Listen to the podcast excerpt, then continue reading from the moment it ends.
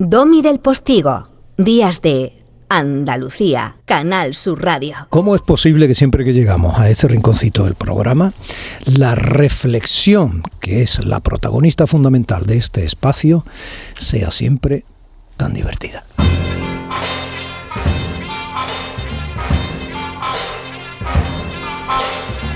Pues probablemente porque así lo favorece el maestro Paco Reyero.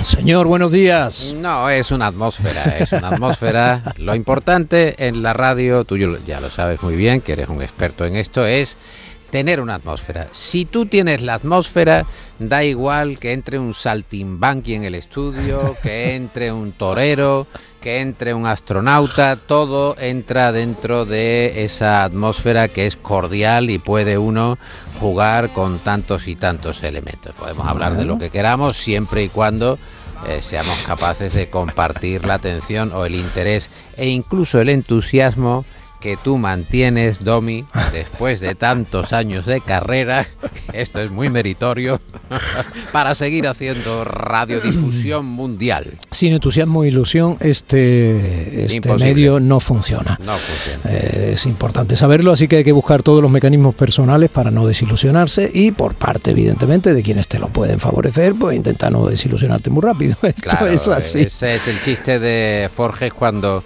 fue a la oficina de objetos perdidos y entonces él se lamentaba ante el, el funcionario de la oficina de objetos perdidos y le decía, ¿y entonces dónde dice que la perdió? Y, aquel personaje de Forges decía, en el tramo entre los 40 y los 50. ¿Y cómo lo llamaba? ¿Cómo llamaba aquel concepto? ¿Ilusión a, secas? Dice, sí, ilusión a secas. Pues eso, uno se va eh, digamos, desilusionando poco a poco e incluso trata de buscar esa ilusión en la oficina de objetos perdidos. Bueno, yo te quería eh, hablar. espérate, espérate, en defensa propia, ¿eh? En defensa propia. en todo caso, Marianitos como ese de Forge somos todos.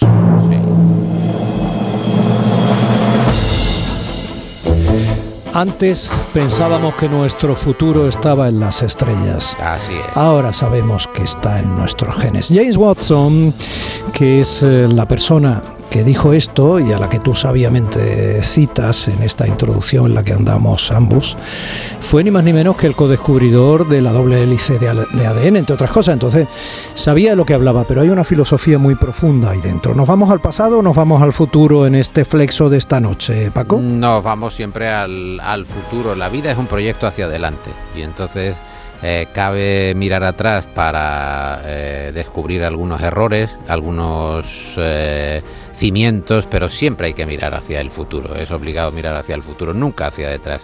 Y entonces hay un libro que se llama El último Sapiens de José Antonio Ruiz que habla de esto que tú apuntas, cómo se ha diseñado ya, cómo se ha conocido el mapa genético de tal manera que dice el científico Izpizúa que el niño que va a cumplir 130 años ya está entre nosotros. Izpizúa es un científico que trabaja en el SALT de California, ahora ha sido recientemente fichado por Palo Alps, que es un laboratorio de los más punteros de Estados Unidos, e indaga en los procesos de envejecimiento, cómo se puede reparar, prolongar la célula para que ese envejecimiento, que es eh, la verdadera enfermedad, es decir, nos debilita ante todos los posibles malos males se vayan eh, retrasando, se vayan postergando esas patologías que vienen asociadas con la edad. Entonces, eh, hay un, como todo el, descubrimiento científico, hay una mm, doble visión de las cosas, es decir, el lado negativo, la manipulación genética, la fabricación o el diseño de seres infradotados o al contrario superdotados y también la posibilidad de detectar con anticipación que por ejemplo cuando uno cumpla 60 años sus genes ya marcan claramente que va a tener una determinada enfermedad y por tanto actuar con prevención.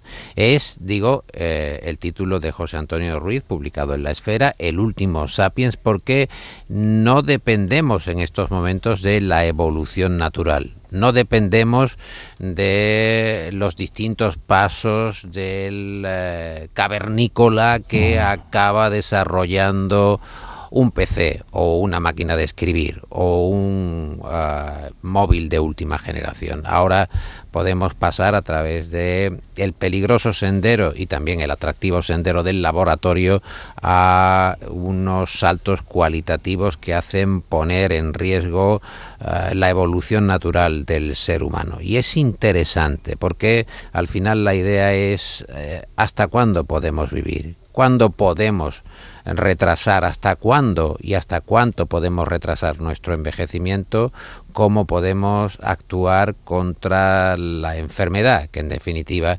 es el mal que nos acecha como seres humanos. Es curioso, me has traído a la memoria. Bueno, vas a tenerle a él esta noche. Sí, vale, vale, a José Antonio Ruiz. Vale. Es curioso porque eh, uno de los primeros relatos que yo leí de Borges se llamaba Los Inmortales. Sí.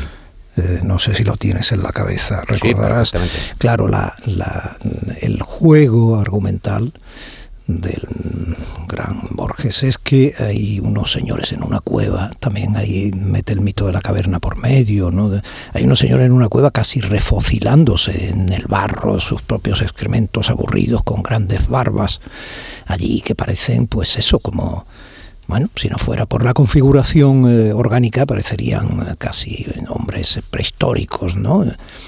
En realidad son inmortales. Quiero decir, qué curioso que personas que nunca mueren puedan llegar, según el relato de Borges, muy intencionado, a esa reversión, ¿no? a ese hartazgo, a esa vuelta a lo más básico, a ese abandono total, a ese aburrimiento que llega incluso a la degeneración estética y orgánica. ¿no? A ese aburrimiento, sí, el aburrimiento que va contra la contra la propia vida, ¿no? Claro. Decía a Bukowski... esa pérdida de ilusión que decía. Claro, decía Bukowski que eh, lo más triste es que de los entierros es que la mayoría de las personas que se mueren ya están muertas de antemano. Quiero decir, hemos perdido eh, tanto y tanto tiempo, hemos despreciado nuestra propia intensidad y eso hace que eh, muchas de las vidas no acaben de estar completas. Eh, lo que decía también Moriac, ¿no? Dice, ¿usted qué quiere ser?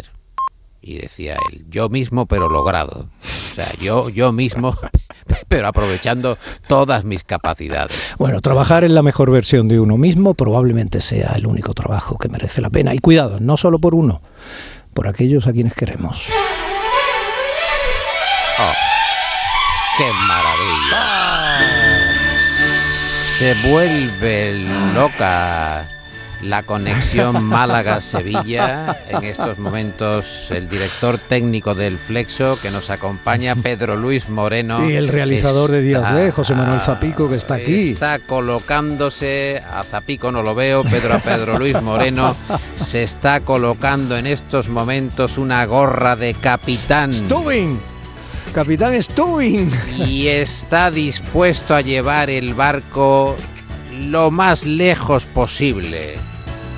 Ojalá que en algún momento este espacio y todo el programa y el flexo que esta noche disfrutaremos a la una de la madrugada les parezca en mayor o menor medida una sustanciosa y divertida jornada de vacaciones en el mar. Un abrazo, maestro. Un abrazo, Domi.